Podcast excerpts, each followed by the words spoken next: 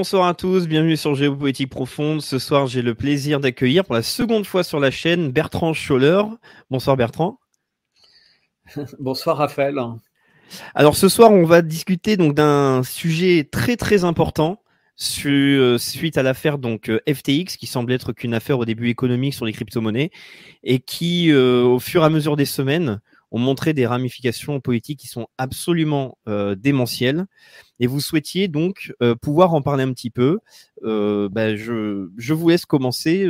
sur quel plan vous voulez d'abord attaquer le sujet alors peut-être, hein, je voudrais commencer, parce que on, on part souvent du, principe dans tous les articles, dans tout ce qui a été dit depuis quelques semaines autour de FTX, que les gens comprennent de quoi il s'agit en fait. Et je pense que c'est bien de faire une introduction pour expliquer comment une boîte comme FTX peut exister. Donc il faut savoir que en, 2019, lorsque euh, cette boîte est créée, euh, on est euh, à un moment où les monnaies euh, dites euh, Bitcoin, en fait, les cryptocurrencies, comme on les appelle, sont en train de, connaître une phase de, valorisation très très forte au niveau euh, mondial, hein. c'est-à-dire qu'elles intéressent tout le monde.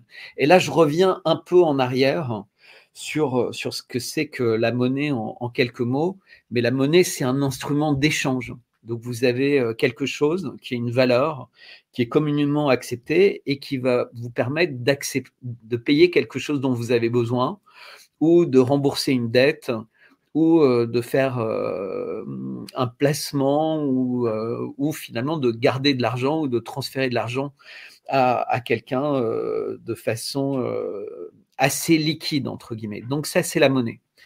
Et au fur et à mesure euh, des crises, au fur et à mesure des dévaluations, au fur et à mesure des confiscations euh, d'actifs ou, autres, bah, il y a eu cette espèce d'envie de, rendre la monnaie euh, moins matérielle. Hein. Donc ça, c'était rendu facile avec, avec les cartes bancaires, donc on utilise tous, ou avec les chèques, où on écrit le montant d'une somme ou une carte bancaire, en fait, avec un code, on va réussir à transférer de l'argent. Et il y avait des intermédiaires pour faire ça, qui étaient les, banques, en fait. Euh, ça, c'est l'intermédiaire euh, récent. Et ont été euh, créées des monnaies virtuelles qui étaient fondées sur quelque chose qui s'appelle la blockchain. Donc, je ne vais pas rentrer dans le détail, mais, la blockchain, en fait, c'est un, un, espèce de code Internet qui va retracer, en fait, et fiabiliser l'existence de cette monnaie. Donc, vous avez un bitcoin ou une subdivision d'un bitcoin ou une multiplication, puisque ça a été la première monnaie euh, virtuelle. Et en fait, c'est un, espèce de code secret que vous êtes le seul à avoir en principe et qui vous permet de, euh, en permanence, retrouver où que vous soyez dans le monde. Il faut qu'il y ait de l'électricité, il faut que vous ayez un ordinateur, mais où que vous soyez dans le monde, s'il y a Internet, s'il y a de l'électricité et un ordinateur, vous allez pouvoir récupérer, entre guillemets, cette monnaie et éventuellement transférer cette monnaie en tout ou partie. Mais c'est assez compliqué. Et en fait, plus euh, le Bitcoin se développe ou plus les monnaies virtuelles se développent, plus en fait il faut de savoir-faire pour les gens qui veulent les utiliser. Et forcément, quand ça se démocratise, c'est comme tout, hein, c'est comme un jeu vidéo, c'est comme euh, la programmation informatique. Bah, il y a des gens qui vont euh, créer des outils qui vont permettre à des personnes qui ne sont pas des informaticiens ou des spécialistes de, la blockchain d'utiliser cette monnaie. Et donc, vous avez la naissance d'intermédiaires. Et donc, les deux plus grands intermédiaires mondiaux euh, sont une société qui s'appelle Binance et il y avait cette société qui s'appelle FTX. Et donc, ils sont des sociétés qui permettent à des gens comme euh, tout le monde d'utiliser ces produits euh, de type Bitcoin de façon quasiment aussi simple qu'on ouvre un compte en banque et qu'on va faire euh, des virements, des achats, des transactions, etc. Et donc cet intermédiaire, en principe, il prend une commission. Mais vous lui faites confiance, c'est-à-dire que vous lui donnez de l'argent, du vrai argent. Donc si vous êtes euh, en, France, bah, vous lui donnez a priori des euros. Si vous êtes aux États-Unis, a priori des dollars. Si vous êtes en Russie, peut-être des roubles ou peut-être des dollars. Et lui vous dit, bah, j'ai converti cet argent dans une monnaie virtuelle qui va s'appeler euh, le Bitcoin, etc. Mais vous n'avez aucun moyen de savoir s'il l'a fait réellement. Et ça, c'est important. Il vous dit qu'il a fait. Et donc, il y a euh, un certain nombre de documents qui apparaissent en vous disant bah, j'ai fait ces investissements pour toi et ils ont telle rentabilité, etc. Et puis, un peu comme euh, ce que vous pouvez avoir pour les gens qui sont plus familiers d'assurance vie ou autre, il vous dit bah, pour l'instant, tu gagnes de l'argent, mais si tu voulais sortir, tu vas payer des frais, tu vas avoir un certain nombre de choses. Donc, il faut garder plus longtemps pour que bah, votre bénéfice soit plus important. Ou, et souvent, c'est des produits compliqués qu'ils offraient. C'est-à-dire, ce n'était pas euh, ces intermédiaires. Ils disaient pas tu as des bitcoins ou tu as euh, des Ethereum ou autre. C'était genre un espèce de mélange de ces monnaies en disant bah, on te propose pas juste une monnaie unique, on va te proposer un, portfolio de monnaies. Comme ça, si l'une chute, elles vont pas toutes chuter parce que ça correspond à quelque chose qui est devenu très important au niveau mondial. Puis on va sécuriser tes investissements. Et d'ailleurs, toutes ces intermédiaires financiers, puisque ce sont des intermédiaires financiers, avaient euh, comme caractéristique propre d'avoir leur propre monnaie à l'intérieur. Et FTX avait comme caractéristique d'avoir même une, structure en fait qui s'appelait Almeida Finance, qui était gérée par l'ex-petite copine. Et on va voir en fait euh, au fur et à mesure de notre discussion euh, toutes les ramifications entre Sam Bankman Fried. C'est vraiment un nom à retenir. SBF, vous avez. Et à traduire aussi. Qui est son. Oui, à traduire, c'est drôle. Hein. c'est comme. En fait, tout est euh, très étonnant, en fait. Euh, les, noms sont, sont, en général jamais le, fruit du hasard. C'est Elon Musk faisait rappeler il y, a, il y a quelques jours que Neil Armstrong, c'est Neil A, et ça voulait aussi dire alien. Hmm. Et c'était un clin d'œil en disant est-ce que c'était un extraterrestre? Et en fait, euh, jamais aucun homme est allé sur la Lune. Ou est-ce que c'était vraiment un homme? Et il faisait un jeu de mots là-dessus, en fait. Mais donc, lui s'appelle Sam Bankman-Fried. Donc, tout ça pour expliquer qu'en fait, en 2019, quand il crée cette société, euh, c'est une des premières sociétés d'intermédiaires. Et comme tout le monde l'a vu, en trois ans, cette société avait une valorisation de 32 milliards de dollars. Et, euh, et la fortune de ce fameux Sam Bankman-Fried était évaluée à 16 milliards de dollars.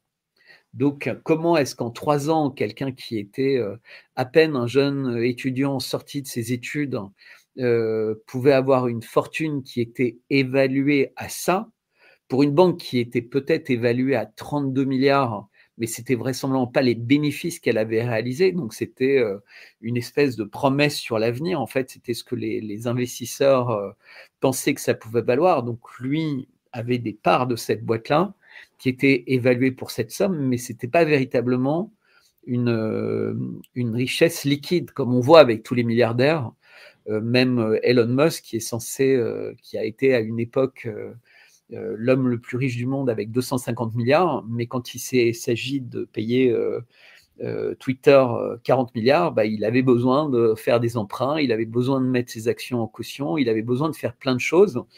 Et le fait de faire ça, ça avait d'ailleurs fait baisser la, valeur de ses actions, puisque bah, les gens qui allaient lui prêter l'argent auditaient de façon beaucoup plus sérieuse le cours et lui disait ben non, nous, on vous donne pour, euh, pour 3%, euh, deux fois moins que ce que ça vaut en bourse parce qu'on considère que c'est euh, surévalué.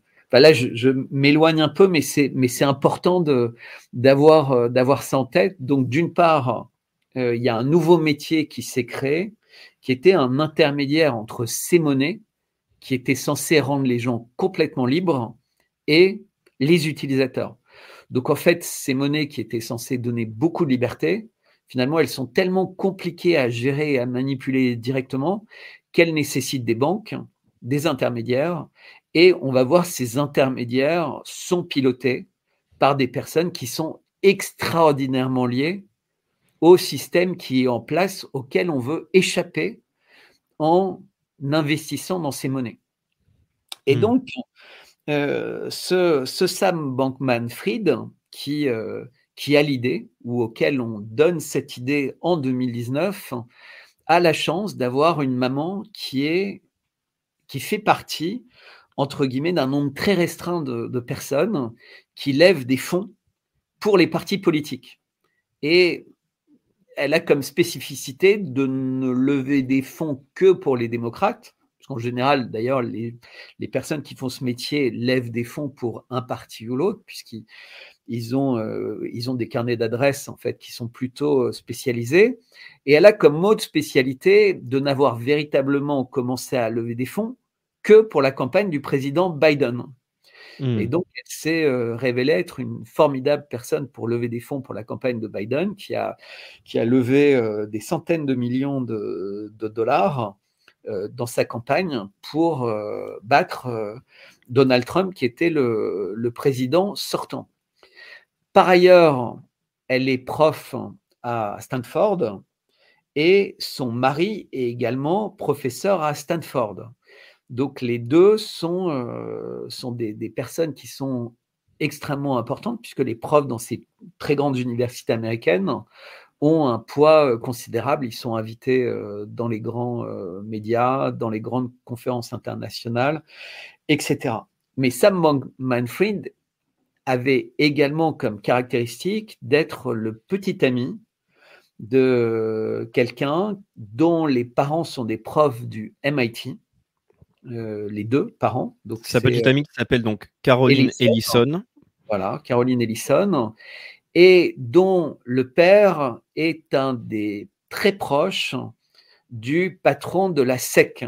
Alors la SEC, c'est euh, l'organisme aux États-Unis qui euh, contrôle euh, tout ce qui se passe sur les marchés boursiers. Donc c'est un personnage extrêmement important puisque, comme peut-être la plupart d'entre vous le, savent, aux États-Unis en tout cas, la retraite de la plupart des Américains, elle est, elle est liée en fait au marché boursier. C'est-à-dire que les gens, ils se réveillent le matin, et ils regardent euh, la bourse pour savoir s'ils ont encore une retraite. Donc essentiellement, en fait, ils ont des biens immobiliers, mais qui sont souvent achetés avec beaucoup de dettes. Hein. On se rappelle de, l'épisode des subprimes. Ils ont des actions bourse et leur autre, euh, euh, l'autre information qu'ils veulent connaître quasiment quotidiennement, les Américains, c'est le prix de l'essence. Donc, mais, mais la bourse.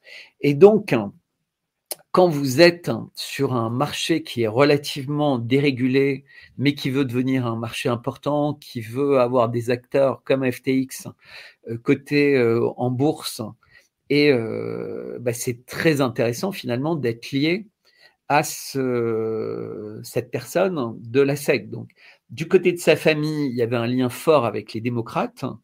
Donc, pour la naissance, c'était la mère qui levait des fonds pour, euh, pour le Parti démocrate et qui a permis peut-être en partie en tout cas l'élection de, Joe Biden.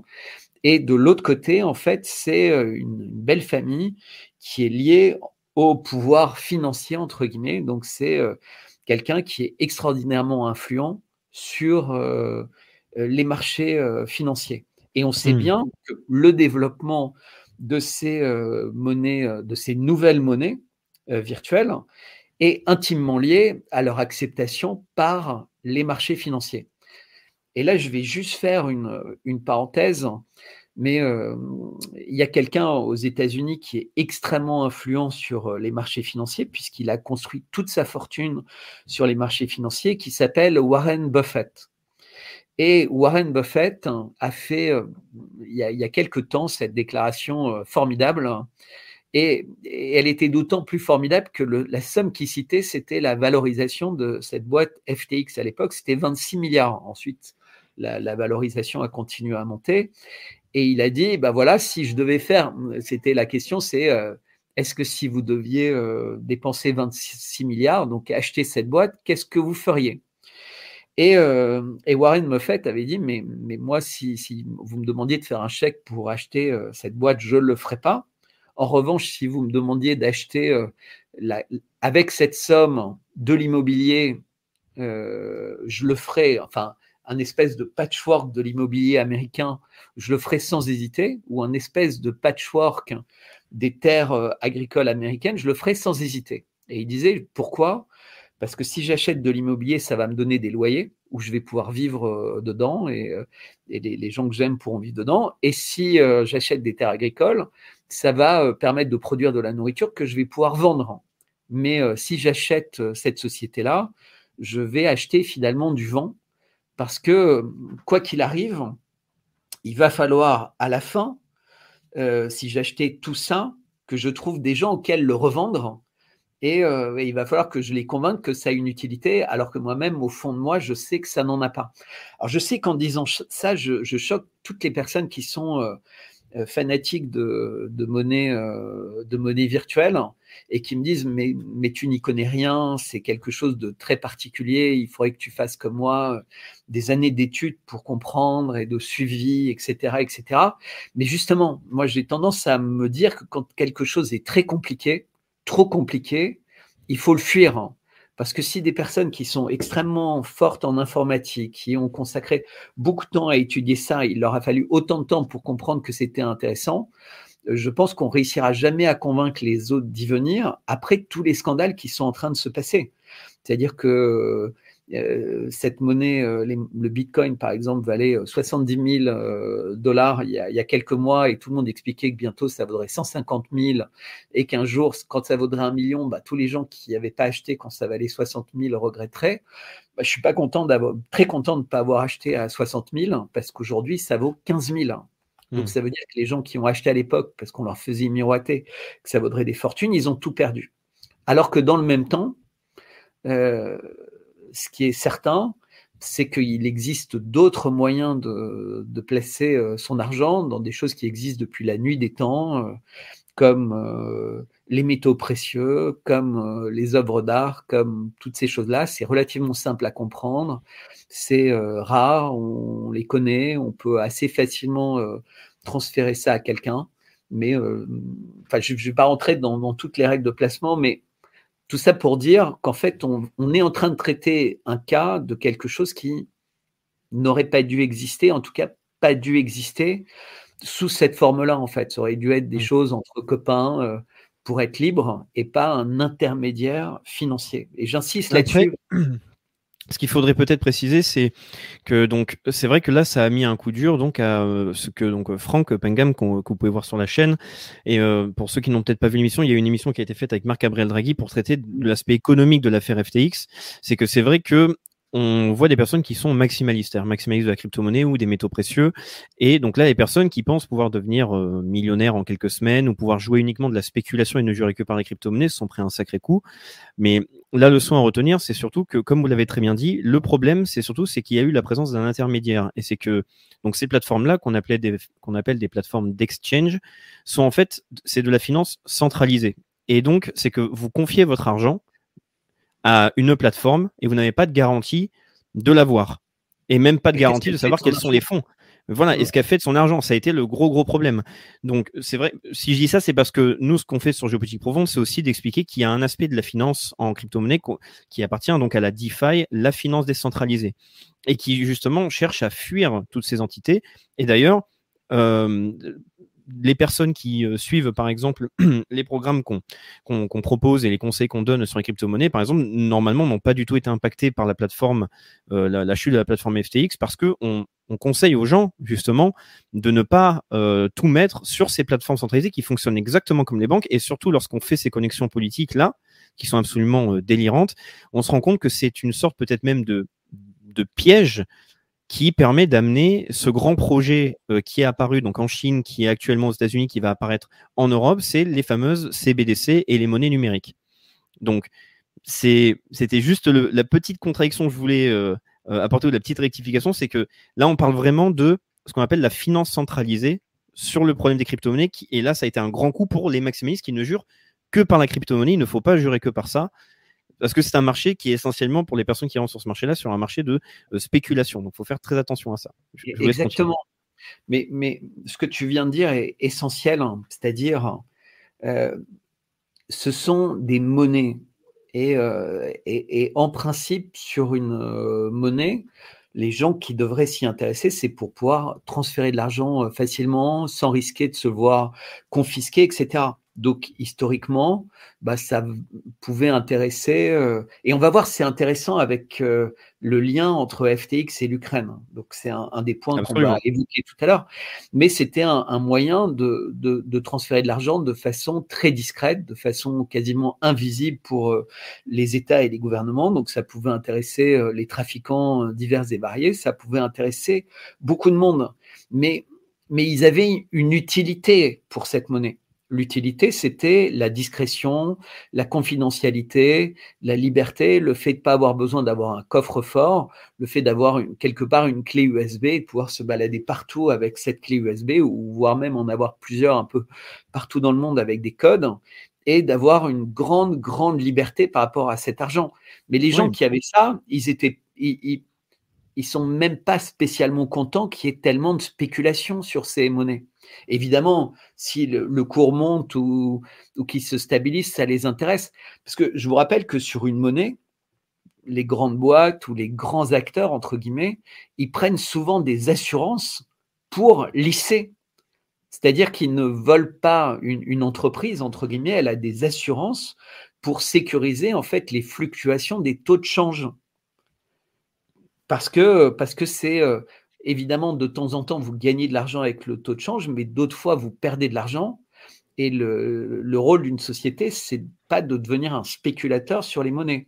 Donc ce que, ce que les, les, les boîtes aiment le moins, c'est ce côté spéculatif, entre guillemets. Et c'est ce qui fait peur, en fait, avec euh, les monnaies virtuelles, y compris aux acteurs qui les utilisent. C'est pour ça qu'il y a eu de plus en plus de monnaies qui étaient créées, puisque puisqu'il y avait entre guillemets les, monnaies virtuelles montraient en fait des défauts par rapport à l'usage que voulaient en avoir certains acteurs spécifiques.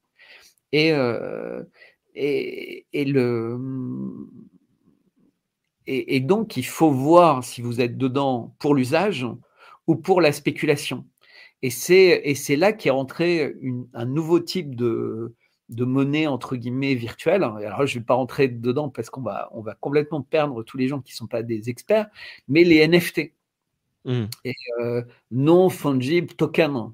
Et donc là, l'idée c'était de, sans entrer dans la technologie, mais c'était de dire finalement, il y a un marché spéculatif qui est énorme, qui plaît aux gens, euh, qui les rassure, dont on parle tout le temps en bien, etc. C'est le marché de l'art. Et donc, on va prendre les artistes et on va les mettre dans le marché de la monnaie virtuelle et on va expliquer qu'en fait, la crypto-monnaie, ça va pas être un Bitcoin, ça va être un NFT, mais ce NFT, quelque part, ça va être une œuvre d'art. Et donc, on va, euh, euh, bah, les gens, ils auront, euh, OK, quelque chose qui n'aura pas d'existence réelle, mais qui aura une existence, entre guillemets, artistique, qui va être une œuvre d'art, en fait.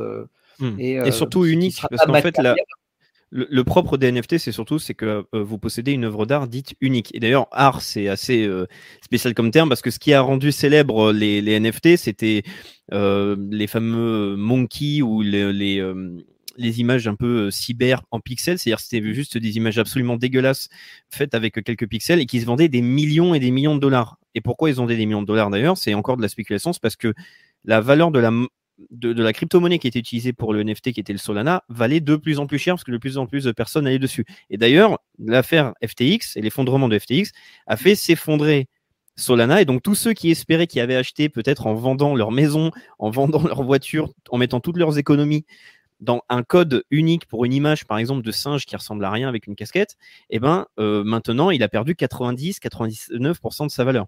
Donc ça a été euh... d'acheteurs. Vous, vous, savez, moi euh, bah, j'ai 53 ans. Et, euh, et donc, au, au, moment de, de la révolution Internet, je me suis toujours intéressé à l'art. Hein puisque j'ai euh, même plusieurs galeries d'art, j'ai créé une foire d'art, etc. Donc c'est un marché que je connais relativement bien.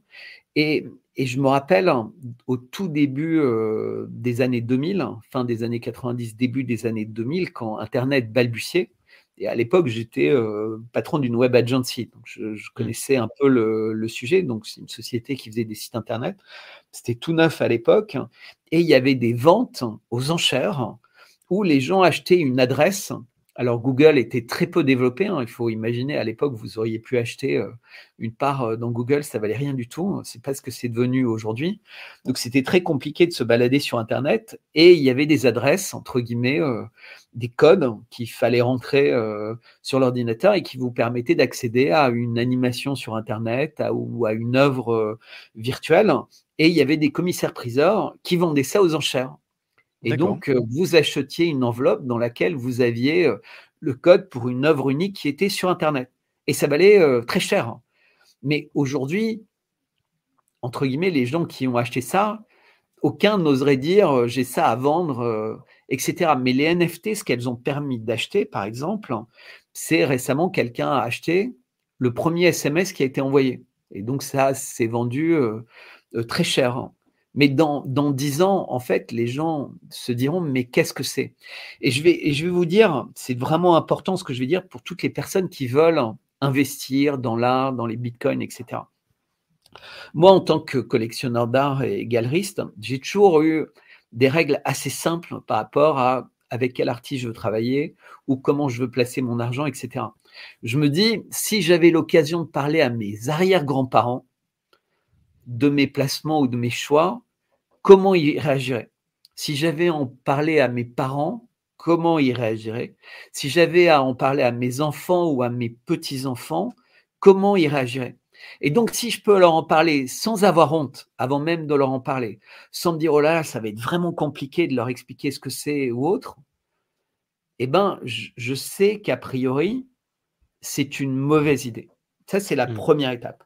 La deuxième étape, une fois que je me suis dit, c'est bon, je peux expliquer à mes arrière-grands-parents, mes grands-parents, mes parents, euh, mes enfants, mes petits-enfants, euh, ma, ma, stratégie d'investissement, je me demande, est-ce que c'est sûr? Est-ce que c'est sécurisé? Est-ce que c'est technologiquement intéressant? Ben, Si la réponse est oui, je passe à l'étape suivante. Est-ce que ça a un usage qui est relativement facile. On voit bien que si vous avez une liasse de billets ou des lingots d'or ou des choses comme ça, bon, à moins d'être extrêmement euh, euh, fortuné et qu'il faille un Fort Knox pour euh, garder votre stock d'argent, mais on voit bien que c'est assez facile. Vous allez avec des pièces en argent, vous pouvez aller acheter des œufs pratiquement dans tous les pays du monde, avec une montre, avec un petit objet d'art, avec. mais avec un code Internet euh, en Ukraine maintenant où les gens manquent d'électricité, ils sont obligés d'aller sur des ordinateurs communs, etc. On voit déjà que ça devient stressant d'avoir euh, des, euh, des monnaies numériques. Donc, au, fur et à mesure, quand vous faites ce raisonnement, ben, vous avez des choix d'investissement qui vont devenir un peu plus rationnels. On voit là, on, on, a peur de plus avoir accès aussi facilement euh, à l'électricité, d'avoir des coupures de courant. Peut-être euh, même ça, ça, peut déclencher euh, tout ça, bah, des pertes sur, sur les, supports informatiques qu'on utilise pour garder la mémoire de, de, bah, de ces codes, parce que c'est des codes qui sont de plus en plus compliqués en fait à, à mmh. mémoriser. Et, et, et, donc, c'est n'est pas forcément extrêmement rassurant. Mais bon, chacun fait ses choix. Moi, j'expliquais juste ça. Mais peut-être on va revenir sur FTX. Là, c'est plus une introduction pour dire on est dans des marchés hyper spéculatifs qui étaient censés être des marchés de liberté. Et on se rend compte que c'est des marchés de prison et dans lesquels, contrairement aux banques ou aux assurances, il n'y a pas de régulation, il n'y a pas de garantie des États, il n'y a rien du tout. Et donc, si vous avez fait confiance à un acteur qui n'est pas fiable, vous perdez tout. Et aujourd'hui, les gens qui ont accès au compte de FTX disent que au, mieux, à peu près 5% en fait, de l'argent qui leur a été confié euh, pourra être rendu aux, personnes qui leur ont fait confiance, qui est très peu. Mais vu ce que vont coûter, à mon avis, les administrateurs judiciaires, les avocats, etc., il ne restera absolument rien. Donc, euh, donc ça va juste être euh, un moyen en réalité, pour que le gouvernement accélère, et je pense que ça a été dit par énormément de monde, la mise en place de monnaie numérique, mais contrôlée par les États. Et hmm. monnaie numérique contrôlée par les États, ça veut dire que tout est contrôlé. On voit ce qui se passe en Chine. C'est terrible puisque si vous manifestez, euh, votre code sanitaire va être mis en rouge, vos emprunts vont être bloqués, euh, votre carte bancaire va être bloquée. En fait, tout va être bloqué. C'est-à-dire que si vous n'êtes pas sage et, et, dans le sens du vent de ceux qui ont le pouvoir, ben, on peut vous débrancher complètement du système, en fait. Oui, c'est quelque chose. Oui, on va revenir justement sur le sujet parce que donc c'est quelque chose qui va euh, arriver très vite. Là, en fait, on va parler d'une des utilisations qui a été faite donc de la crypto-monnaie par les États et par justement des réseaux politiques. C'est-à-dire que euh, donc là, on parlait des CBDC. Pensez bien que l'euro numérique est annoncé, le dollar numérique est annoncé, le yuan numérique est déjà en place, et en fait, les CBDC et même le rouble numérique. Oui, justement, l'euro numérique a été annoncé. À la base, c'était pour 2023. ah, le rouble numérique. Mais dans tous les cas, c'est une évolution technologique qui va apparaître parce que c'est euh, un, pouvoir euh, incroyable en termes de, contrôle de, de, transactions en instantané. Donc ça va apparaître. Et donc là, on a pu voir donc avec cette société là. FTX parce que l'affaire a commencé donc en début novembre entre le 8 et le 9 lorsque la première plateforme donc de crypto-monnaie d'exchange qui s'appelle Binance euh, le responsable qui s'appelle CZ a fait donc une série de tweets et de messages pour dire qu'il pensait retirer une partie de ses fonds parce qu'il trouvait que c'était pas sûr. Le cours a chuté et surtout c'est que donc euh, Sam Bankman euh, Fried avait annoncé que ne vous inquiétez pas, nous avons toutes les euh, liquidités qui sont en place et on a vu donc que l'argent avait disparu, que l'argent avait été donc déplacé. Donc là, je vais vous laisser pouvoir dire un petit peu comment a été utilisé l'argent et vu tous les noms qui ont été cités, je vais mettre en image en fait un organigramme qui est présent ici, qui permettra de parler directement du lien qu'il y a eu avec le parti par exemple démocrate ukrainien enfin avec, avec l'Ukraine. Donc là, on peut voir Sam Bankman qui est ici, qui est responsable d'FTX. On peut voir la, tête de son ex-petit ami qui est un espèce de gobelin donc qui s'appelle Caroline Ellison, qui était réputée pour mettre directement des messages sur Twitter pour dire qu'elle qu'elle adorait prendre des amphétamines pour faire euh, des orgies, etc. Donc là, on va parler vraiment d'un monde qui peut être absolument délirant. Et donc là, vous avez le lien avec la, mère de Sam Bankman, qui était donc euh, la cofondatrice de Mind the Gap, qui permettait justement de financer le Parti euh, démocrate. On peut voir le père de Caroline Ellison, vous avez le nom qui est ici, pour dire donc du coup qu'il était présent au MIT, qui était donc le, boss de la, comme vous l'avez dit euh, Bertrand tout à l'heure, de la société donc du SEC. Et on a découvert que FTX a permis de faire des, transactions en Ukraine. Est-ce que vous pouvez en parler un petit peu? Alors, juste peut-être pour revenir euh, sur Sam Beckman et sa, et sa girlfriend, son ex-girlfriend, euh, mais ils sont restés très proches manifestement. Ça ressemble quasiment à un scénario d'Hollywood en fait, ce couple, vous savez, euh, où on met, euh, on dit voilà. Nicole Kidman et Tom Cruise, etc. Enfin, tout ça est un peu. vous pouvez voir Nicole Kidman, du coup, on peut l'observer en même temps. Exactement. Non, et puis si, si, les, si les, les, internautes qui nous écoutent sont curieux, allez voir des interviews de cette Caroline Ellison. c'est surréaliste. C'est-à-dire qu'elle a beaucoup de mal à s'exprimer. Quand on lui pose des questions sur euh, les sujets sur lesquels elle est censée travailler au quotidien, elle est incapable d'expliquer les choses ni de façon euh, simple, ni de façon complexe, mais pédagogique. On sent qu'elle est complètement azimutée. Elle a été placée là et c'est un espèce de casting compte tenu de toutes les ramifications et tout ce que ça allait donner comme crédibilité à cette société puisque vous savez bien que quand vous allez voir des investisseurs, les premières personnes qui vont faire confiance, eh ben, si, si vous apportez euh, la crédibilité euh, de la famille et du réseau familial, ça aide.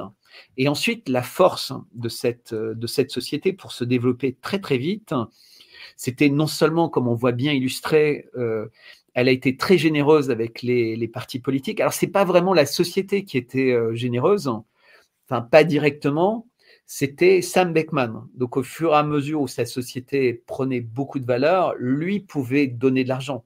Parce qu'en fait, les, dons de Sam Beckman, c'était pas, comme je l'ai évoqué tout à l'heure, pour élire euh, Joe Biden en 2020, puisque là c'était sa mère qui était aux manettes. Sam Beckman, il a eu un énorme rôle pour euh, les midterms qui viennent de passer. C'est pour ça qu'il y, a quelque chose dans l'actualité qui était fascinante avec lui, c'est qu'en fait le scandale explose une semaine avant les mi-termes, mais mi-termes dans lesquels euh, Sam Beckman et sa société ont été des acteurs essentiels. C'est-à-dire qu'on va voir que sur la première partie du mandat de Joe Biden, ils ont été présents dans tous les domaines. Ils ont été présents sur le Covid, ils ont été présents sur la vaccination, ils ont été présents sur la formation euh, des, euh, des, des, candidats euh, démocrates, sur la euh, formation des jeunes pousses démocrates. Ils ont été présents sur le financement, ils ont été présents sur euh, les éléments de langage qui arrivaient par toutes les grandes universités, puisque quand vous avez vos parents qui sont profs à Stanford, au MIT, etc., ça vous donne des liens très forts dans le monde universitaire. Et qui dit lien très fort dans le monde universitaire, dit lien extrêmement fort dans le monde woke. Et on se rend compte qu'en fait, FTX est un acteur essentiel de la culture woke. Et pour ce faire, ils étaient très liés au monde du cinéma, ils étaient très liés au monde de la culture, ils étaient très liés au monde du sport. C'est-à-dire que les, personnes qui nous regardent doivent comprendre que le succès incroyable de FTX, et une des raisons pour lesquelles ils ont grandi si vite et si fort, c'est parce qu'en fait, ils avaient énormément de messages publicitaires qui étaient euh, diffusés par les champions du sport. Et là, pour le coup, ce qui était formidable, c'est qu'ils réussissaient à avoir également les champions euh, républicains puisque Tom Brady, qui est un proche de, de Donald Trump, était un des hommes sandwich de cette société. Et donc, non seulement ils étaient complètement euh, démocrates, mais en fait, ils avaient réussi à faire rêver tellement tout le monde avec, euh, avec leur boîte qui était devenue euh, gigantesque. Ils étaient invités au World Economic Forum. D'ailleurs, ils ont disparu du site Internet. Ils étaient invités partout. Et Sam Bankman-Fried est toujours invité par le New York Times pour donner des conférences et pour expliquer bah, ce métier formidable des crypto-monnaies. Parce qu'en fait, la bulle, elle n'a pas complètement explosé. Donc, je pense qu'ils ont encore besoin d'avoir plein de pigeons qui continuent à y croire, à croire à ces intermédiaires. Parce que je suis d'accord avec toi, hein. si on évite les intermédiaires, il y a véritablement un intérêt à ces monnaies-là, puisqu'elles échappent à tout contrôle. Hein. Et l'envie de ne pas avoir d'intermédiaire, c'est d'échapper au contrôle et de rester libre. Et c'est ça qui est essentiel. Mais ça, ça sous-entend quasiment de ne pas passer sur Google, de ne pas passer sur un, iPhone, de ne pas passer, parce qu'en fait, le contrôle, il est total. Je me suis amusé il y a quelques jours à faire un thread sur euh, Twitter et où je, où je, racontais à quoi pouvait ressembler la société de, demain. Et si on, on, est dans une société qui va dans le sens dans lequel on va, il faudra presque éviter de penser qu'on a de l'argent secret en fait. Il faudra trouver un moyen pour que cet argent se rappelle à nous euh, discrètement, euh, sans qu'on ait à trop y penser, parce que ce sera devenu dangereux entre guillemets. Donc, donc on est, on est vraiment dans une société euh, qui est de plus en plus orwellienne. Donc, cette société de, de Sam Bankman-Fried, elle était présente partout dans le monde de la finance, comme on l'a vu en introduction, dans le monde de la politique, dans le monde du sport, dans le monde des médias, puisqu'il était euh, un intervenant de, beaucoup de, chaînes, et il finançait plein d'émissions, puisqu'ils étaient un énorme annonceur dans, ces boîtes-là. Il faut savoir que une boîte comme, euh, comme euh, FTX dépensait des centaines de millions de dollars en publicité tous les ans, partout, y compris sur, évidemment, les réseaux sociaux. Donc, ils étaient euh, euh, forcément, quand vous êtes l'annonceur, vous avez un, droit de, parole, vous avez un droit de, censure d'ailleurs, c'est-à-dire que si quelqu'un disait du mal de ou des causes qu'il défendait, il pouvait être détruit.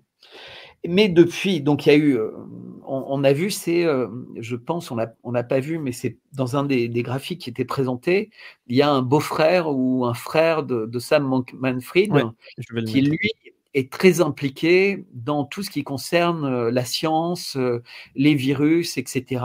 On fera attention aux mots qu'on utilise pour pas se faire suggérer par les algorithmes, mais c'est quelqu'un qui travaille pour la santé. Voilà, vous lisez par vous-même, on va pas prononcer les mots interdits, mais c'était We are guarding against pandemics. Et donc c'est Gabe Bankman Fried. Voilà. Exactement. Et ça, c'est ça, c'est important parce qu'en fait, cette personne subitement s'est mise à avoir des centaines de millions de, de dollars alors qu'il est arrivé principalement de, FTX, Almeida euh, Finance, et donc il devenait un des acteurs avec euh, le World Economic Forum, avec l'OMS, avec tous les, acteurs très importants dans le domaine de la santé, évidemment euh, avec, avec Bill Gates ou Soros ou autres, de tout ce qui va être l'éducation des gens euh, pour, euh, pour lutter, entre guillemets, contre euh, les conspirationnistes. C'est-à-dire que les, gens qui croient que les positions et les stratégies des États ne sont peut-être pas conformes à leurs intérêts, mais sont plutôt conformes à des intérêts financiers ou des intérêts stratégiques euh, qui ne sont pas compatibles avec le, bien-être de l'humanité. On voit c'est un débat qui est énorme en ce moment partout dans le monde, c'est-à-dire que eh ben, y a un certain nombre d'éléments qui remettent en cause les certitudes des, euh, des dernières années, en fait, les certitudes qui nous étaient imposées comme euh, relevant de la science. Et tout ce qui mmh. euh, était dit en dehors de ça ne relevait pas de la science. Mais, mais sortons de, de ce sujet, parce qu'en fait, le sujet qui est le plus grave pratiquement par rapport au maintien au pouvoir et au développement au pouvoir d'une certaine culture, c'est qu'en ce moment, il a échappé à personne qu'il y a une guerre. Et cette guerre, elle se passe à nos portes, elle est, elle est en Ukraine. Et, et l'Ukraine, dans le, le, cadre de l'opération spéciale russe, et, et c'est important, enfin, on va évidemment pas avoir le temps de tout euh, détailler dans, dans, un entretien, mais cette opération euh, spéciale russe, elle, euh, elle a pris au cours des, dernières semaines une tournure euh, beaucoup plus euh, forte et beaucoup plus euh, expéditive, puisque en, en, plusieurs volets de missiles qui ont suivi hein, l'épisode de Nord Stream et l'épisode du pont de Crimée, le pont de Kerch, ils ont quasiment détruit à 50% l'infrastructure électrique de l'Ukraine.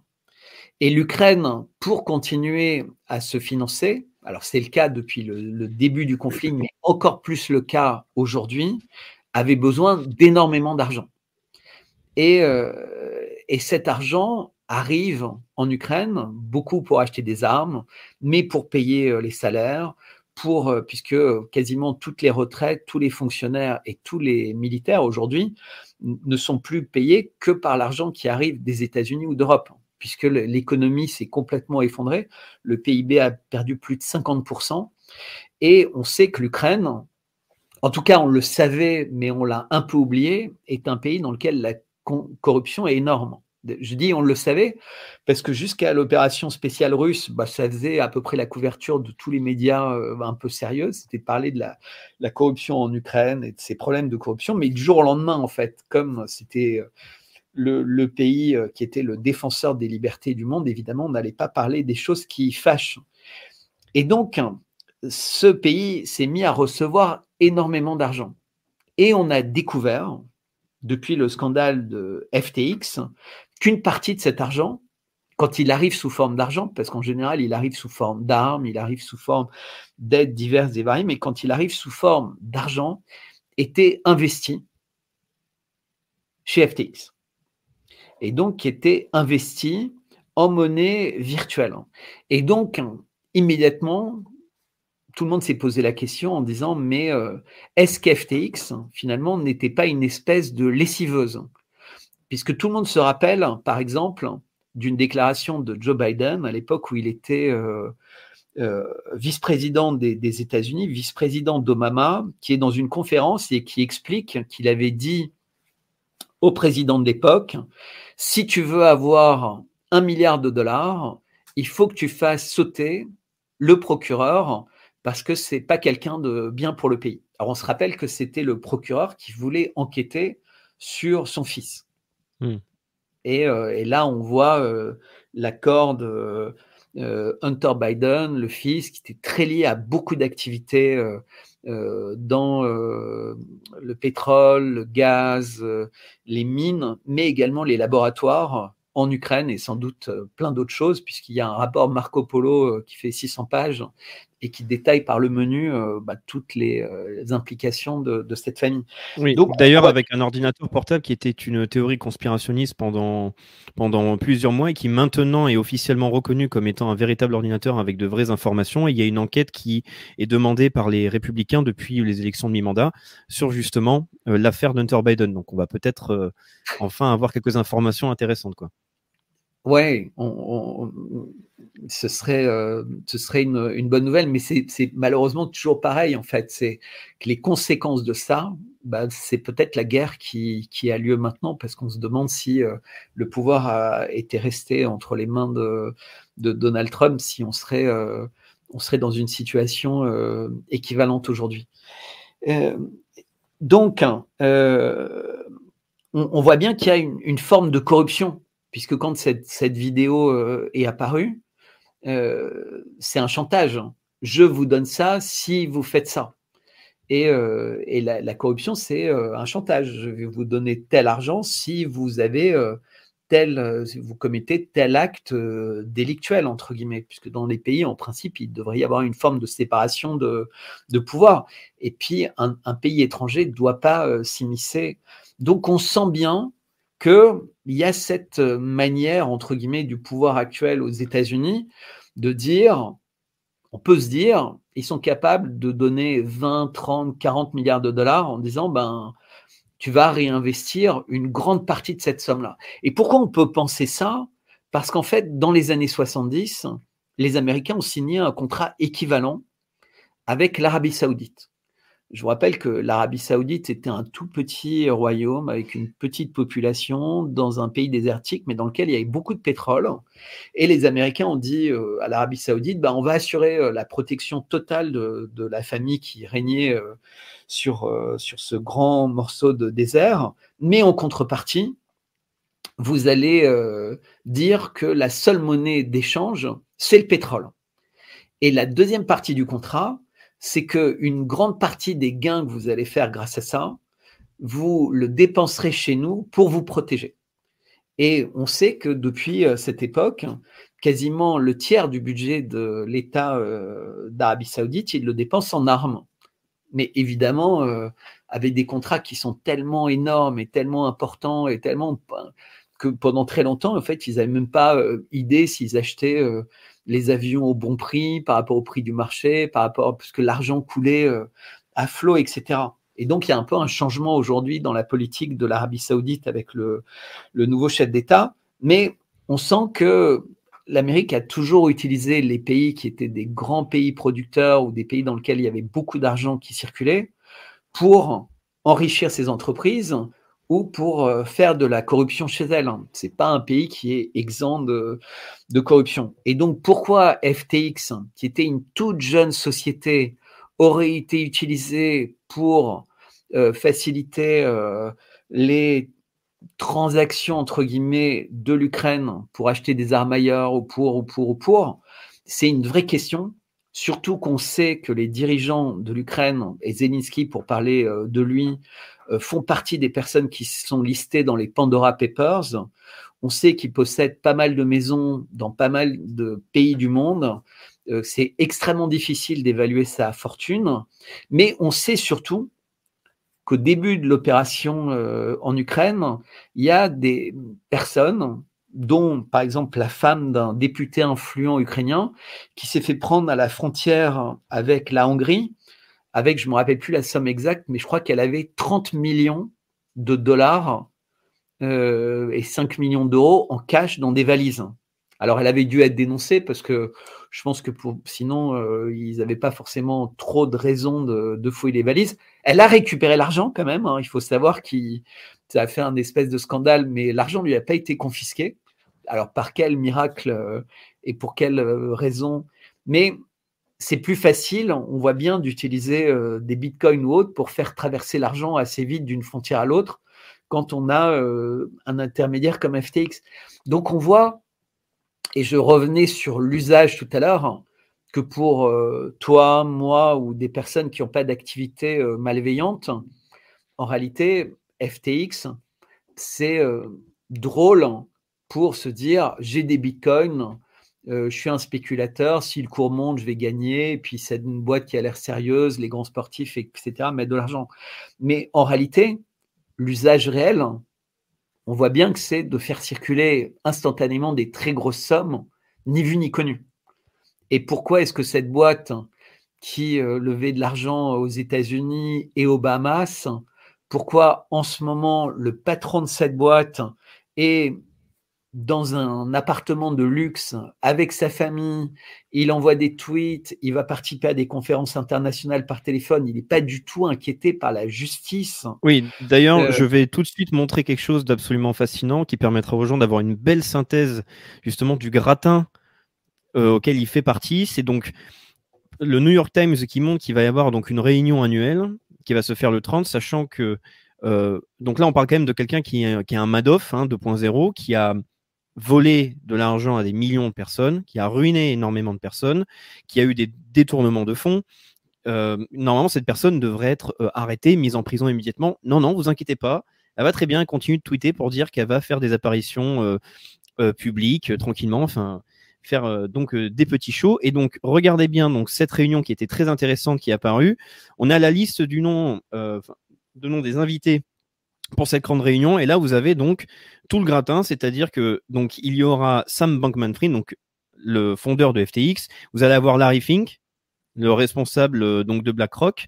Vous allez avoir donc Benjamin Netanyahu qui vient là, euh, Mark Zuckerberg, responsable du groupe Meta, Zelensky.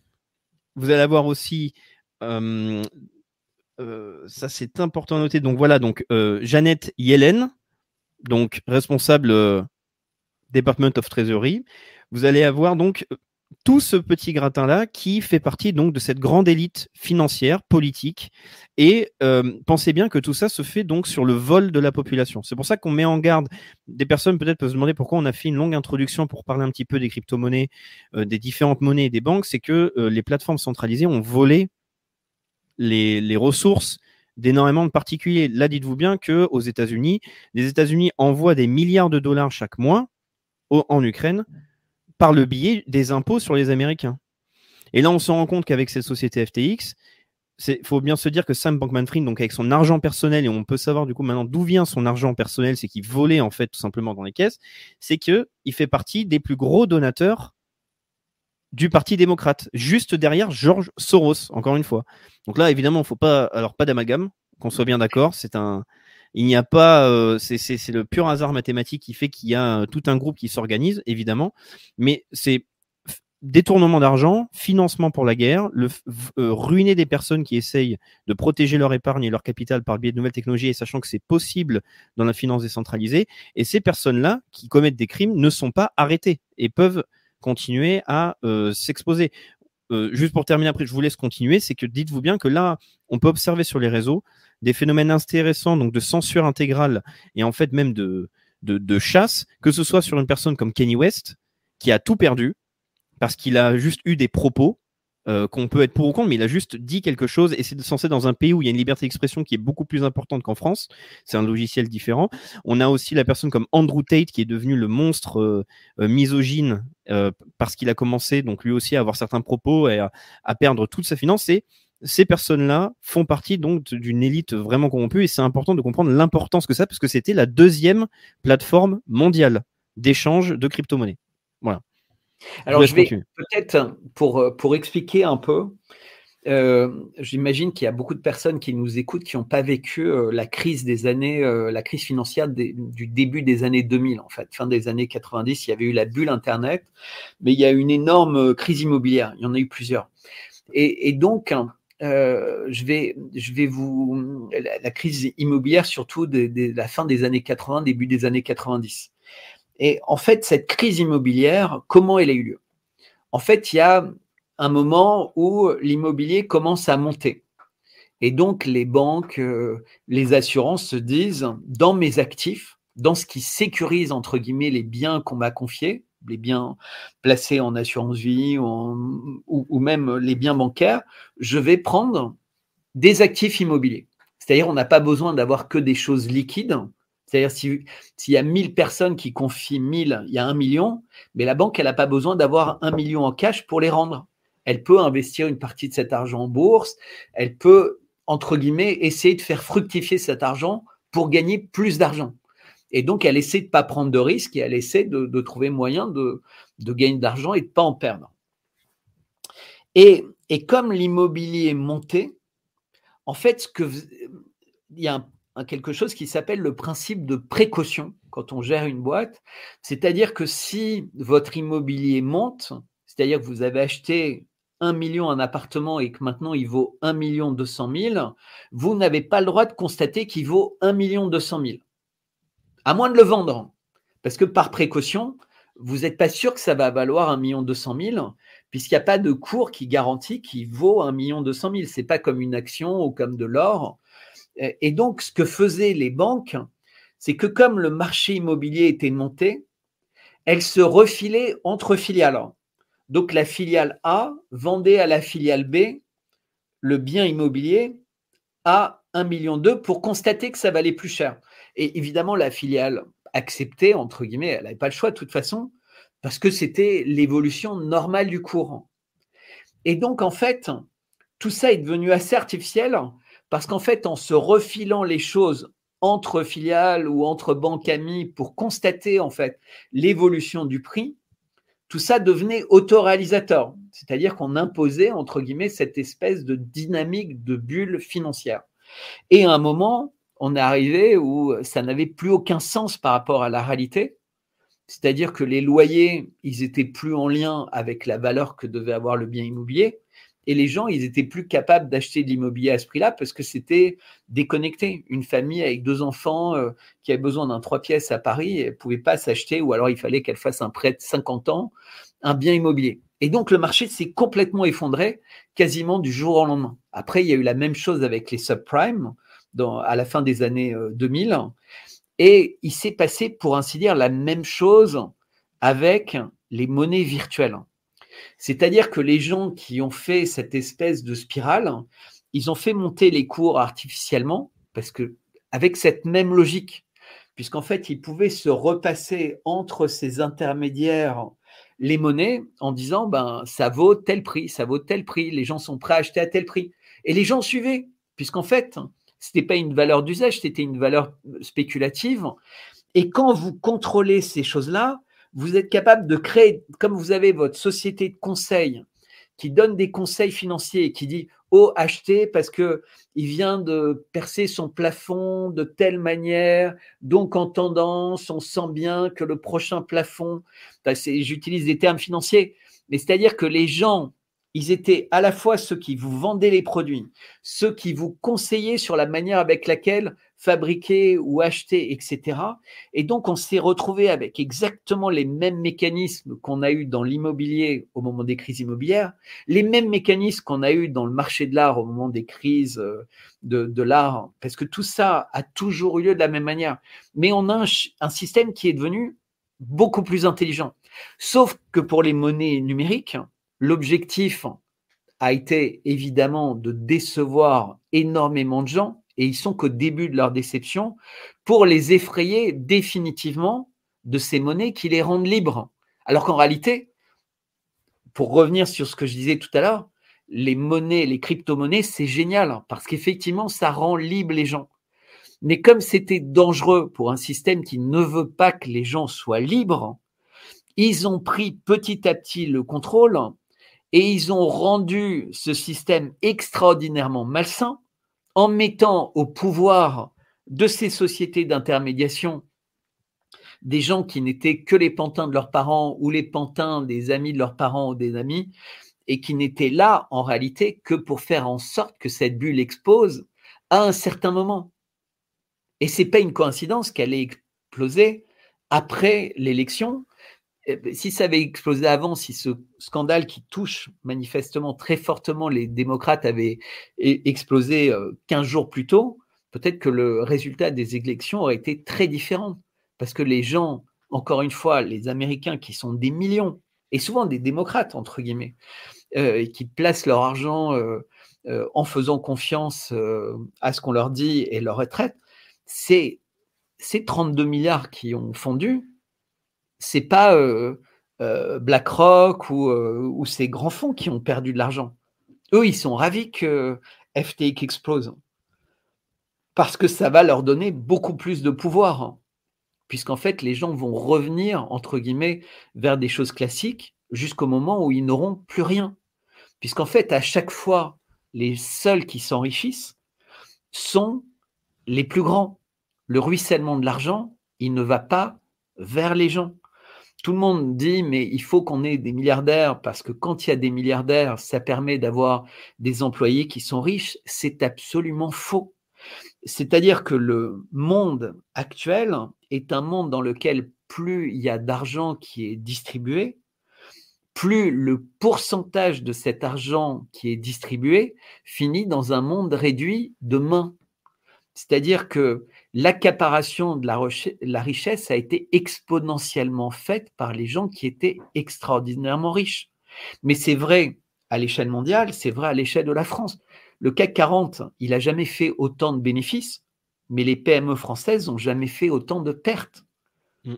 C'est-à-dire qu'à tous les étages, on favorise les très gros acheteurs.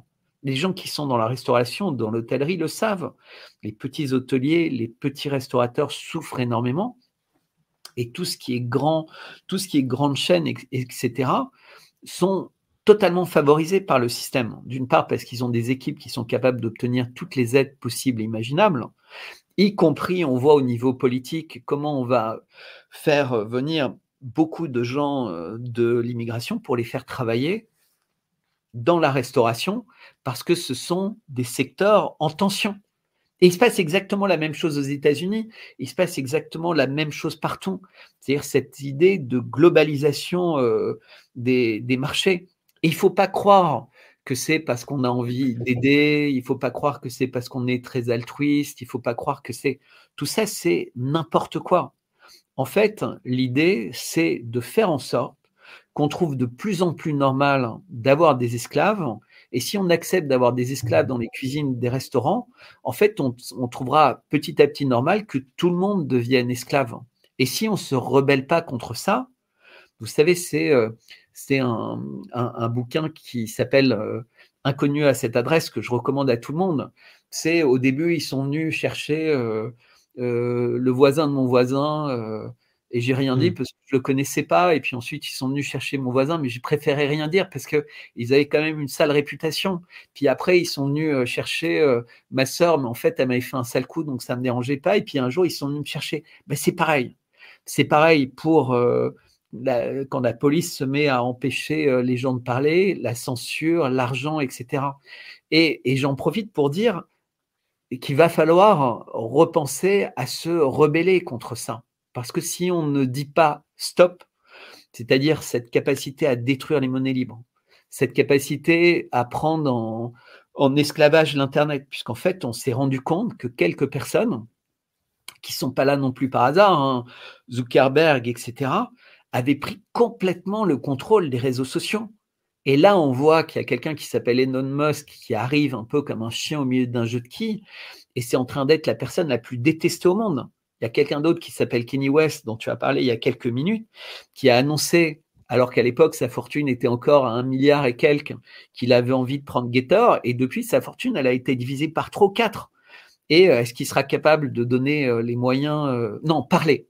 Il veut prendre parler. parler on, a, on a Trump avec Trouf il a fallu quasiment un an à Trump pour être sur, euh, sur Google Android. Euh, et, mais ce que ça veut dire, c'est qu'on peut l'en retirer immédiatement. C'est-à-dire qu'en fait, il y a un certain nombre d'acteurs qui ont un pouvoir plus grand que les États et, euh, et qui sont euh, des États dans les États. On voit bien que pour les retraites en France ou la sécurité sociale, eh ben, l'État français demande à McKinsey et à BlackRock euh, des recommandations parce que tout ça, ça va être dépecé, ça va être coupé en lambeaux, etc. Donc, ce que, ce que je...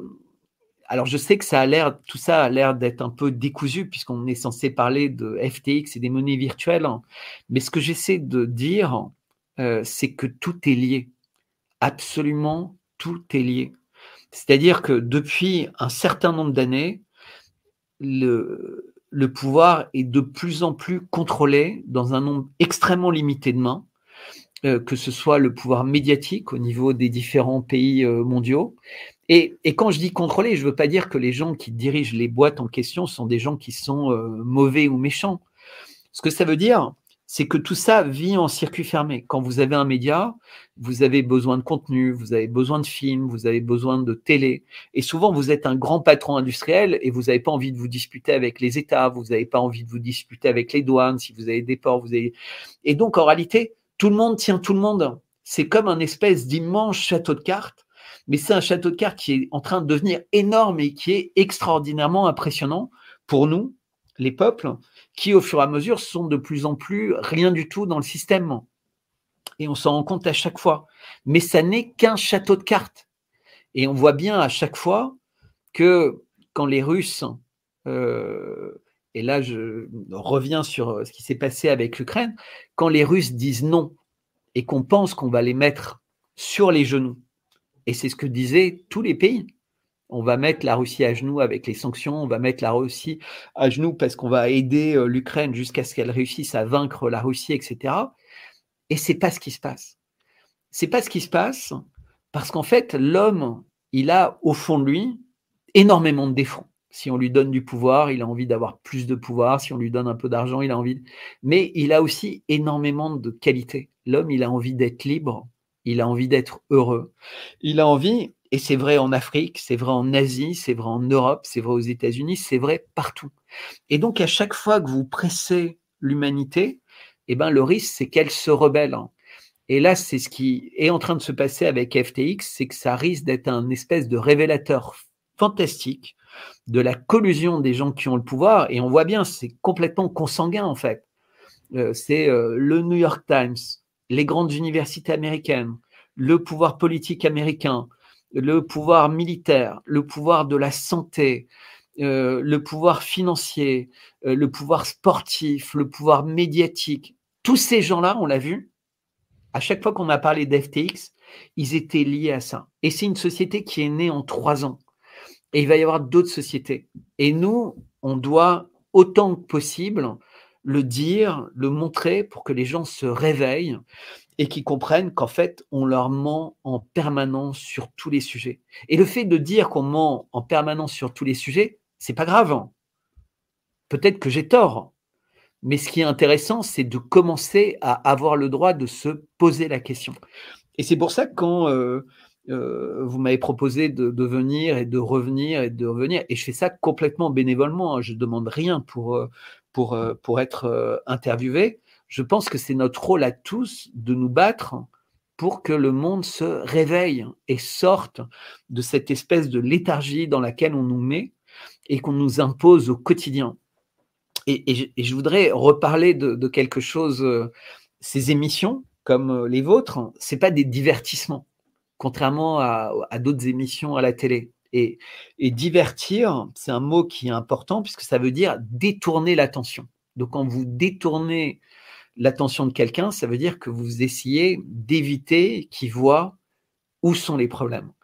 Et vous remarquez qu'en ce moment, il y a des problèmes extrêmement graves dans le monde. Mais de quoi on parle à la radio, à la télé française? On parle du malheur du, taureau dans les corridas. Ah oui, ou l'affaire de la corrida. On est à un moment où il y a une boîte qui s'appelle FTX qui, éclabousse tout le monde, qui est en train de, se passer et qui nous montre à quel point beaucoup de choses malsaines se passent, beaucoup de consanguinité se passe. On est à un moment où il y a une espèce de, bataille majeure euh, au sein de Twitter je rappelle qu'à peu près 90% des employés de Twitter sont partis.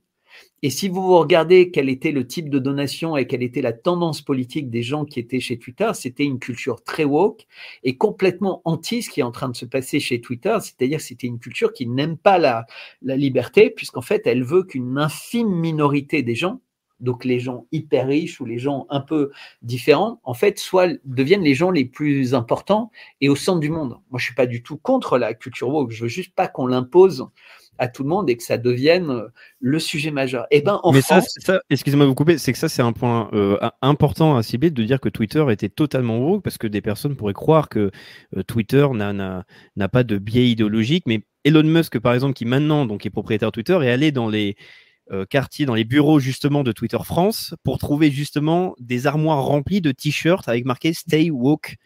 C'est incroyable. Tout simplement. Voilà. Donc, ça permet, encore une fois, c'est comme vous le dites, c'est que toutes ces connexions-là permettent de. On, essaye, peut-être qu'il va falloir plus de, euh, de, comment dire de, stimulation chez certaines personnes pour essayer donc d'avoir cet éveil pour comprendre que la situation est importante que il y a assez de preuves pour voir toutes les connexions qu'il y a, les interconnexions, que ce soit dans le divertissement, dans le monde de la finance, le monde politique, que ça puisse amener la guerre, que ça puisse changer notre liberté sur la santé, et que surtout, donc là, on a montré par exemple un événement euh, lié donc au, Forum économique mondial. Il faut bien se souvenir que même si des personnes aujourd'hui essaient de dire que c'est une euh, tout simplement un fantasme complotiste, on continue d'avoir des, des signaux pour montrer qu'il y a des liens politiques. Et la fameuse phrase sur la magnifique pub qu'avait faite le Forum économique mondial, c'était vous ne posséderez plus rien et vous serez heureux. Aujourd'hui, il y a l'inflation, il y a la crise énergétique. L'affaire FTX a ruiné, par exemple, les personnes qui rentrent dans le milieu des crypto-monnaies, qui tentent de spéculer. Tout le monde se fait ruiner petit à petit. Et les gens. Et, pour l'instant, il y a qu'FTX qui est tombé, mais on sait bien que ça va faire un domino comme euh, Lehman Brothers, etc. Absolument. Mais parce que je vois dans, dans, les commentaires un certain nombre de personnes qui disent Mais euh, les cryptos, c'est bien. Je, je, dis depuis le début que les cryptos, c'est extrêmement bien parce que c'est un, un lieu de liberté. Mais le problème, c'est que ça doit être bien par rapport à un usage. Et si l'usage, c'est de la spéculation, vous tuez les cryptos. C'est-à-dire que tous les gens qui disent les cryptos, c'est génial, parce qu'en fait, ils ont envie de faire fortune avec les cryptos, ils ont faux. La crypto, c'est un moyen de mettre son argent ailleurs que dans une institution financière et, de pouvoir le dépenser librement avec des gens qui sont capables de dépenser cet argent. Donc, c'est de fluidifier en dehors des circuits officiels son argent. Mais si vous voulez que ce soit spéculatif, on, l'évoquait presque en s'amusant avec les NFT, eh ben, vous faites fausse route. Ce n'est pas un moyen de faire de la spéculation. Si vous voulez faire de la spéculation, allez sur les marchés financiers et vous verrez, vous aurez euh, très bientôt une bulle qui va exploser. Il faut savoir que le Nasdaq, depuis le début de l'année, il a peut-être perdu 30 ou 40% Ça représente des centaines de milliards de dollars qui se sont évanouis dans la nature les bitcoins, pour l'instant, c'est tout petit par rapport à ça. C'est-à-dire que la totalité de l'argent dans les bitcoins, c'est 1000 milliards. Mais le, système des bitcoins, tel qu'il a été conçu, effectivement, il a un côté spéculatif parce que c'est un nombre limité de bitcoins dont toutes n'ont pas été euh, trouvées puisqu'il faut faire du mining, etc. Ça coûte de plus en plus cher. Mais, mais c'est un des défauts, entre guillemets, du bitcoin. C'est que par construction, son succès le rend spéculatif.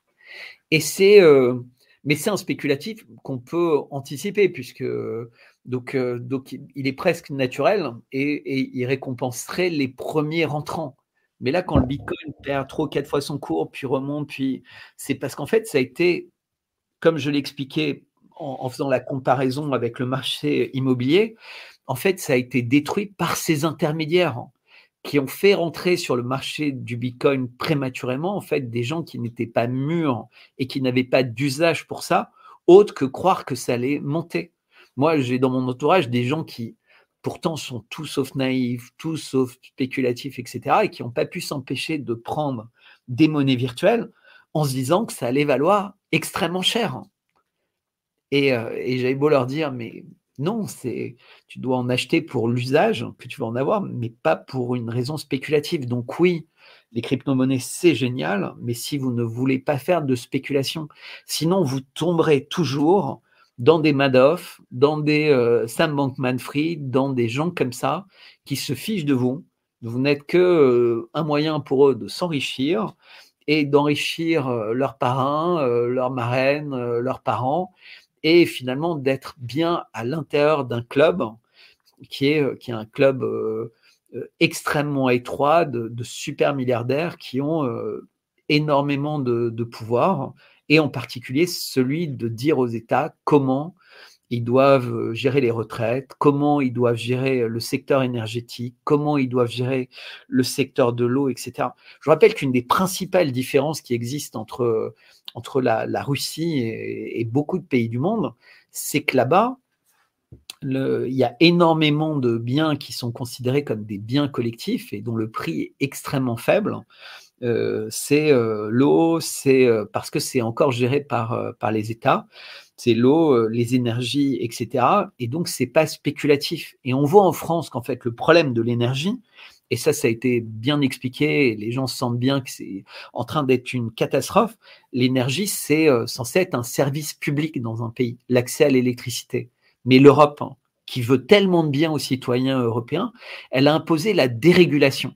Et donc la France, qui avait un champion du monde qui s'appelle EDF, a dû a imposé à EDF de vendre de l'énergie à des gens qui n'en produisaient pas du tout et qui devenaient uniquement des revendeurs. Alors ils avaient comme spécificité ces revendeurs qui pouvaient acheter de l'énergie un peu partout dans le monde et dire ben moi cette énergie que j'ai achetée euh, au fin fond de l'Europe, euh, ben EDF, en fait, c'était un espèce de jeu de bon taux énergétique et ils pouvaient la revendre, euh, soi-disant, moins cher aux particuliers.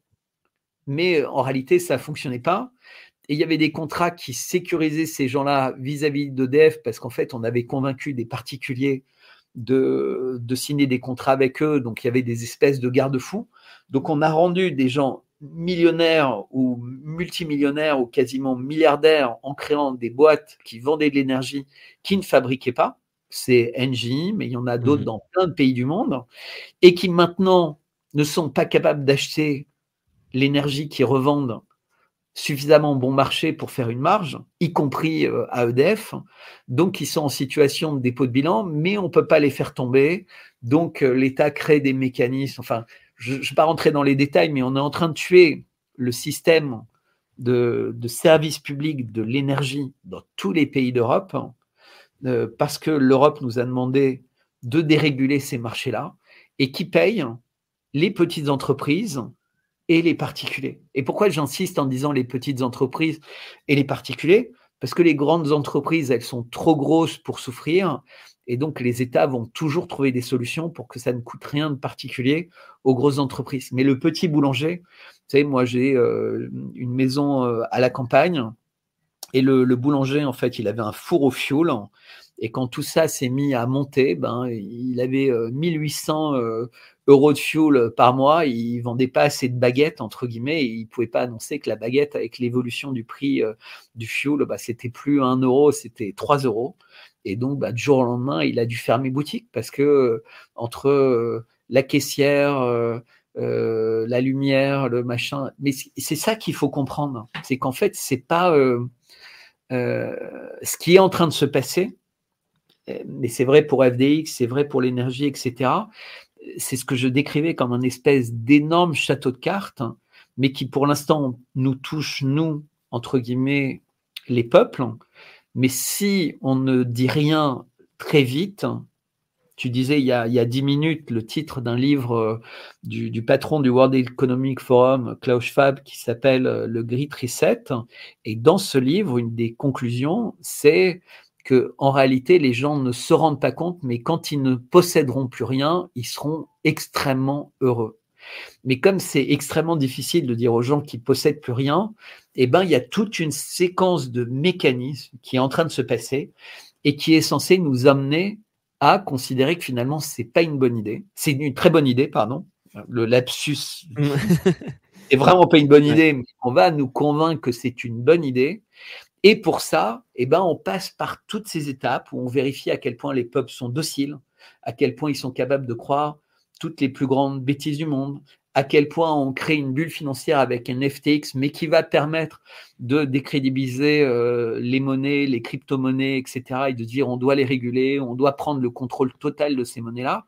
Tout en, finançant une guerre qui permet de continuer à punir euh, sur le plan énergétique justement l'Europe, par exemple. Exactement, exactement. Et, pas que ça, c'est l'alimentaire. Ah oui, bien sûr. On, voit bien qu'en réalité, le, le principal problème qui nous pend au nez, euh, Leclerc le disait il y a quelques jours avec euh, euh, l'inflation qui nous guette en France. Vous savez, aujourd'hui, la, France est sans doute le pays qui truque le plus les chiffres. C'est-à-dire que l'Europe, l'UE, déclare une inflation supérieure à 10%. L'Allemagne avoue qu'il en est à 13%. Les Pays-Bas qui sont à plus de 20%. Et en France, triomphalement, on nous dit 7% parce qu'on a mis un bouclier euh, sur l'essence, parce qu'on a. Mais tout ça, c'est n'importe quoi. Tout ça, c'est euh, de, l'argent qu'à un moment ou un autre, il va falloir rembourser parce que la France n'a plus sa propre monnaie, donc elle ne peut pas dévaluer toute seule. Elle fait partie d'un groupe de pays. Et donc, nos dettes, il faut bien qu'on les rembourse d'une manière ou d'une autre. Ça, c'est la première chose. Mais la deuxième chose, c'est que c'est comme un ressort. En fait, quand on essaie de contrôler les prix et les pressuriser, eh ben, en réalité, ça a un effet inverse sur le long terme. C'est-à-dire que si on ne laisse pas le marché s'établir normalement, eh ben, il s'établit à l'inverse de ce qu'on souhaite. Et c'est toujours le cas. Et donc, la, la Russie, elle a eu l'honnêteté au tout début de l'opération spéciale, quand il y a eu les sanctions, bah, de constater euh, son inflation, de constater ses problèmes, de constater tout ça. Ils ont été transparents. Ça aurait été un gouvernement français, on aurait dit non, non, mais il se passe rien, on aurait fait euh, n'importe quoi. Et euh, on aurait dit, vous voyez, notre opération spéciale se passe très bien. Non, les Russes ont dit, non, non, on souffre, c'est la cata. ils ont eu plein de problèmes avec les médias, il y a plein de boîtes. Ils ont été hyper transparents. Sauf qu'aujourd'hui, l'inflation en Russie, elle est quasiment revenue à la normale. Ils sont à 4 ou 5 Ils sont en train de corriger euh, le tir dans toutes les directions, production de voitures, etc. Ils ont trouvé d'autres débouchés euh, pour leur pétrole, pour leur gaz. D'ailleurs, qu'ils sont que des débouchés intermédiaires, parce que le pétrole, il va en Inde, où il est raffiné, il revient chez nous, mais il est plus estampillé russe. Il nous coûte trois fois plus cher qu'il nous coûtait à l'époque euh, où on l'achetait directement russe. Mais c'est que ça. C'est qu'en réalité, pour essayer de gagner, entre guillemets, une guerre, chez nous, on ment, et chez eux, ils disent la vérité. Eh bien, à la fin, celui qui ment, il perd à tous les coups.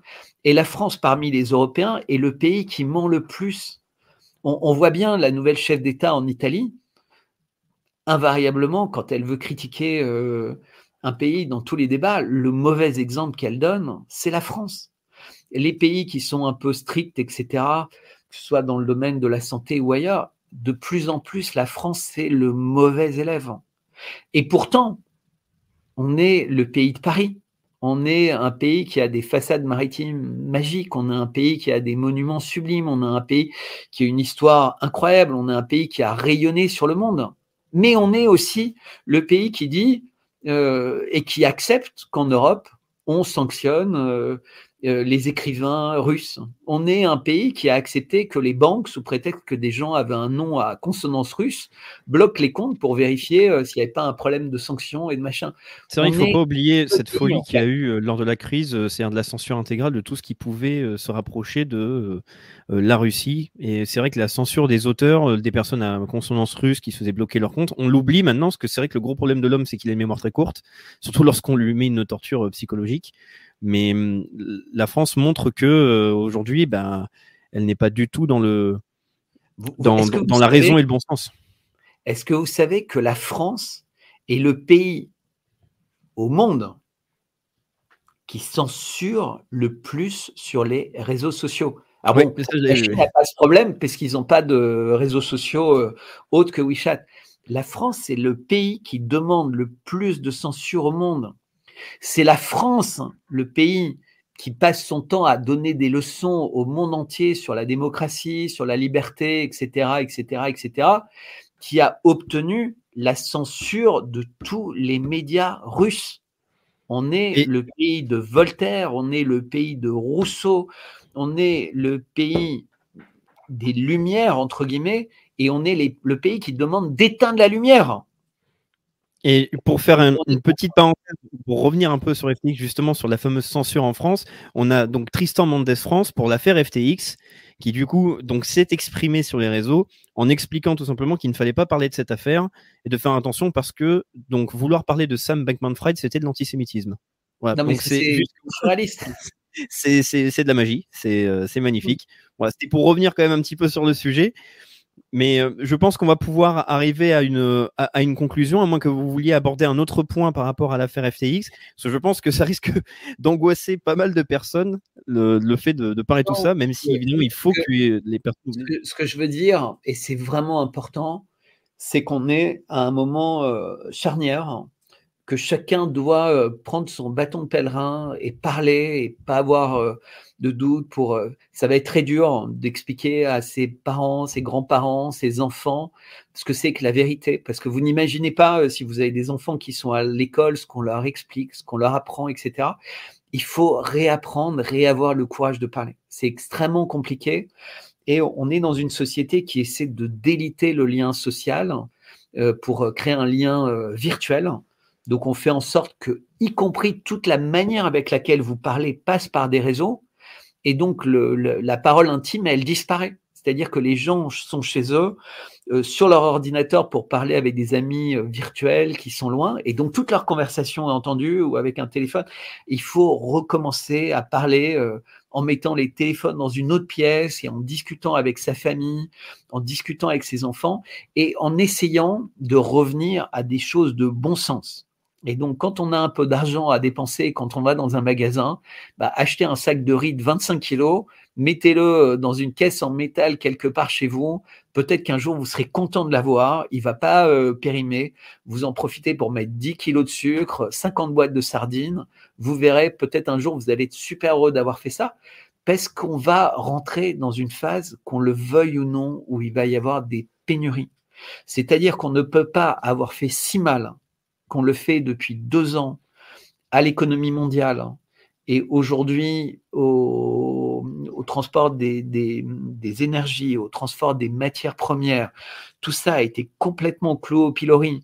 Euh, les usines d'iPhone en ce moment en Chine, donc pour tous les gens qui adorent les iPhones, il pourrait y avoir des surprises à terme sur les iPhones et rien ne se passe jamais véritablement au hasard en Chine. Donc vous allez voir, on est vraiment dans une phase de domino profitons euh, du fait qu'on peut encore avoir Internet et donc on peut se toucher par dizaines de milliers, mais réapprenez à parler à votre voisin, réapprenez à parler à vos amis, allez dans les bars, etc. On a été privé des bars, cet endroit où les gens parlent avec bon sens, etc. Évangélisez autour de vous sur des choses simples, des choses évidentes. On ne peut plus avoir des gens que tout le monde déteste et qui sont élus et qui après n'en font qu'à leur tête. C'est pas possible. Ce n'est pas possible. Ça doit changer. On doit changer les choses. Voilà, c'est ça que j'ai envie de dire.